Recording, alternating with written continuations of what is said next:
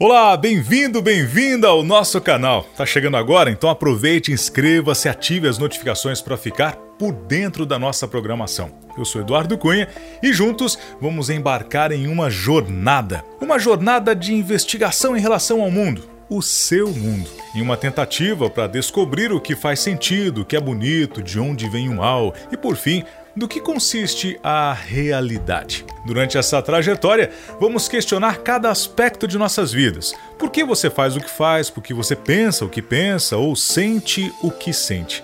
Já refletiu sobre isso?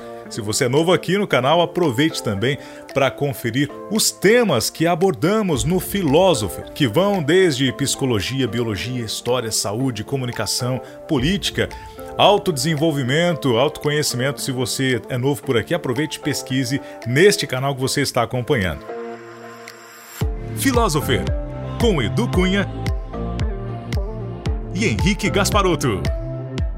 Ó, é verdade, a ciência pode definitivamente nos ajudar a entender nossos pensamentos, sentimentos e ações. Mas nessa jornada em particular, nós vamos explorar aspectos da condição humana que não podem ser explicados por hormônios ou ainda neurotransmissores, experiências pessoais ou condições hereditárias, porque todas essas substâncias ou experiências que nos fazem quem somos podem, na verdade, levantar tanto perguntas quanto respostas. Por exemplo, se todas as minhas decisões são resultado de como fui criado, de quais substâncias tem o meu cérebro, então eu tenho alguma escolha realmente independente? E se eu não sou verdadeiramente livre para tomar minhas próprias decisões ou escolher minhas próprias ações, então como posso ser responsável por elas? Em vez de ficar apenas olhando para o mundo e descrever o que vemos, vamos avaliá-lo. Vamos pegar o nada e transformá-lo, pesquisá-lo. A premissa que nós já conhecemos, aquilo que já entendemos do mundo, deixar de lado e olhar para o mundo como se estivéssemos vendo pela primeira vez. Vamos tentar aprender com Matrix, ajudá-lo a entender então a vida, também com os textos de Descartes. Também vamos tentar responder perguntas irrespondíveis e paradoxos complicados que perturbaram gênios por milhares de anos. Vai ser difícil, esclarecedor e frustrante. E se fizermos o nosso trabalho direito, isso vai ficar com você por muito tempo depois que assistir esses vídeos.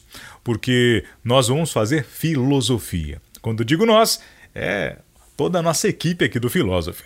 Hoje em dia as pessoas usam a palavra filosofia para descrever alguma opinião que podem ter ou algum conhecimento que elas tenham em algum tópico para exercer alguma atividade. Por exemplo, você pode ter uma filosofia quando se trata de saúde, mas nós vamos usar essa palavra mais estritamente para descrever uma maneira de conhecer o mundo que trata suas raízes desde a Grécia Antiga, 500 anos antes da Era Comum. Este foi um tempo de grandes movimentos intelectuais por todo o mundo. O budismo, o jainismo estavam se desenvolvendo lá na Ásia, ao mesmo tempo que o pensamento filosófico nascia na Grécia. Assim, os estudiosos estavam enrolados em uma distinção que começaram a fazer entre filos e mitos, ou o que nós chamaríamos grosseiramente de ciência e narrativa.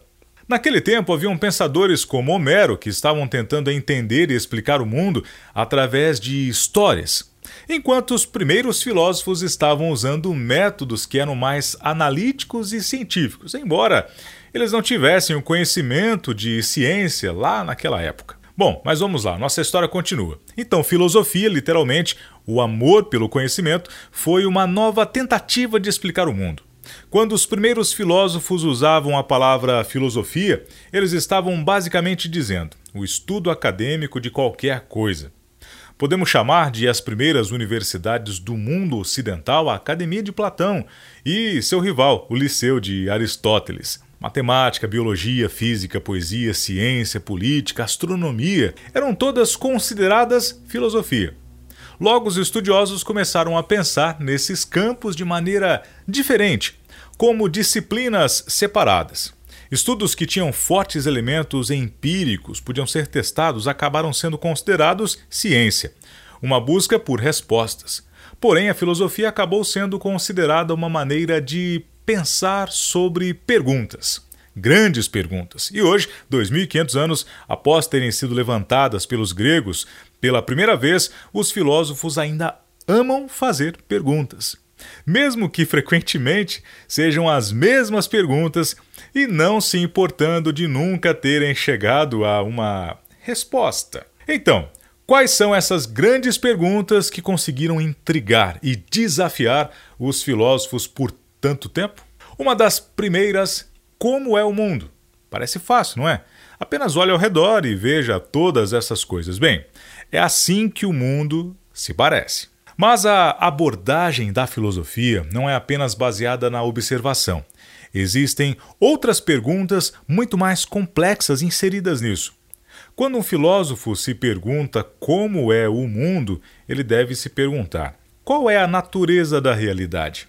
O mundo só é feito de matéria e energia ou tem mais alguma coisa acontecendo? E se há somente matéria e energia, então de onde vem tudo isso? Existe um Deus? Se existir, como ela ou ele ou isso é?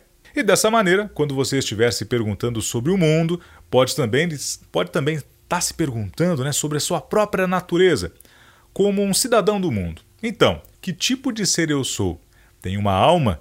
Há algo de imaterial em mim que irá sobreviver depois que eu morrer?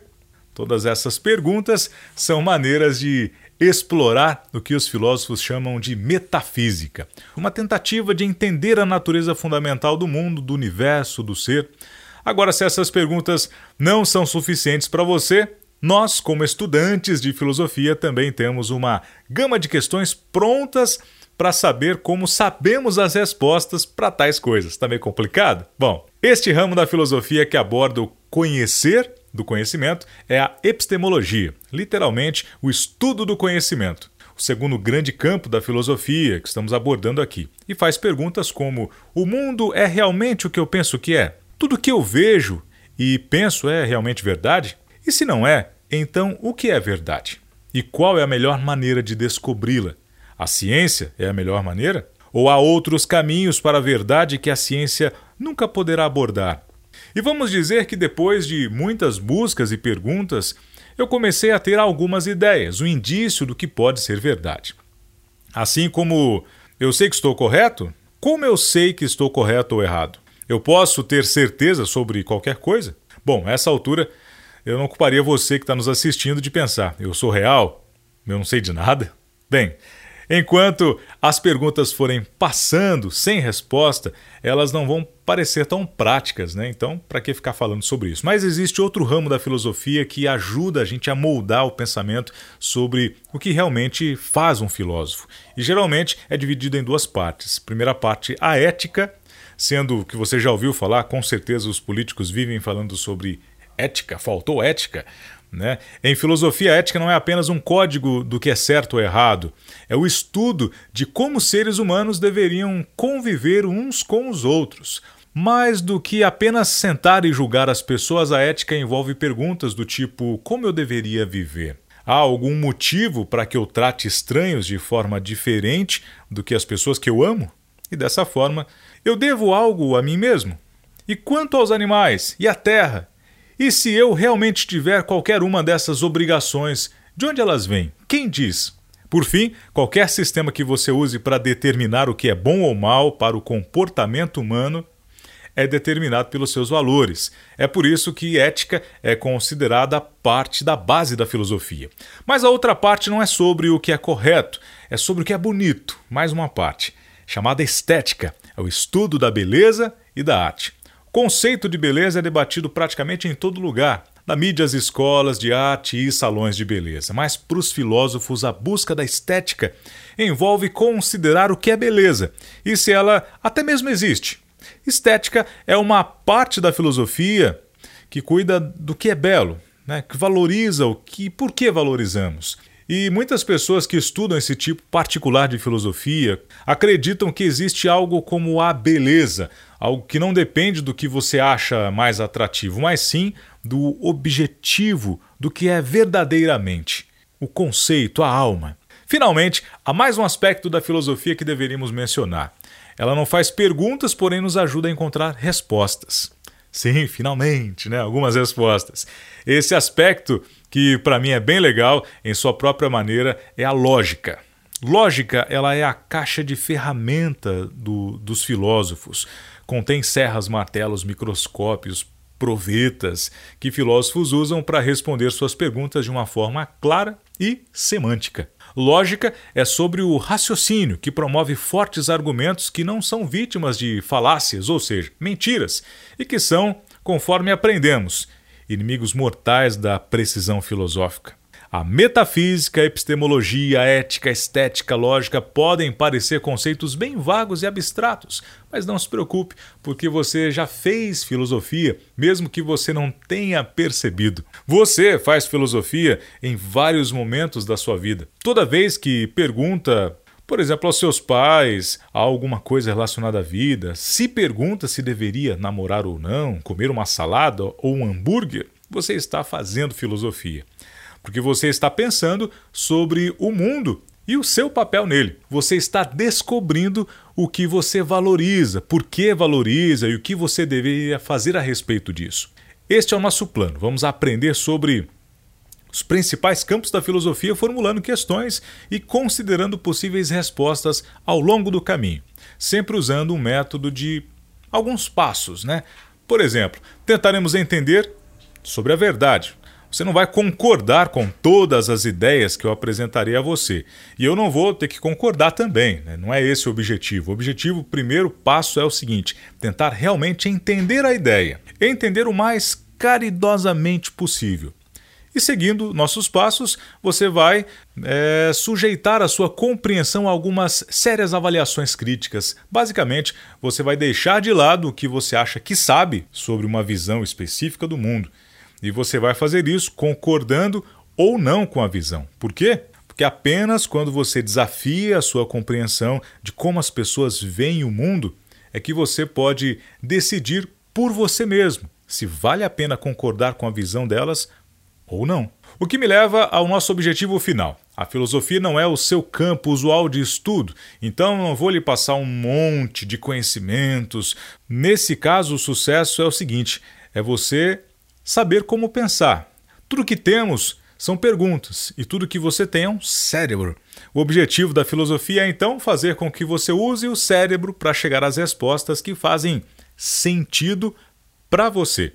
Você vai aprender a formular argumentos para sustentar suas ideias e a explicar o porquê de estar certo. Coisa que, se você prestar mais atenção hoje em dia em vídeos na internet, noticiários, reuniões de família ou em grupos de amigos, você sabe, né? Não é algo que as pessoas são muito boas em fazer, testar e provar o argumento. Para fazer isso, você vai precisar entender então o raciocínio filosófico, as ferramentas que nós usamos para investigar as questões mais desconcertantes da vida. E é isso que vamos tratar na nosso, no nosso próximo encontro. Então fique atento aí, fique atenta. Por enquanto, nós aprendemos sobre as origens históricas da filosofia da Grécia Antiga suas principais divisões. Relembrando, hein? Metafísica, epistemologia, ética, estética e lógica. E agora usaremos para entender e avaliar criteriosamente uma diferente gama de visões do mundo. Fica aqui o convite para você estar conosco no nosso próximo encontro aqui no Philosopher. Grande abraço. Tchau, tchau. Philosopher, com Edu Cunha e Henrique Gasparotto.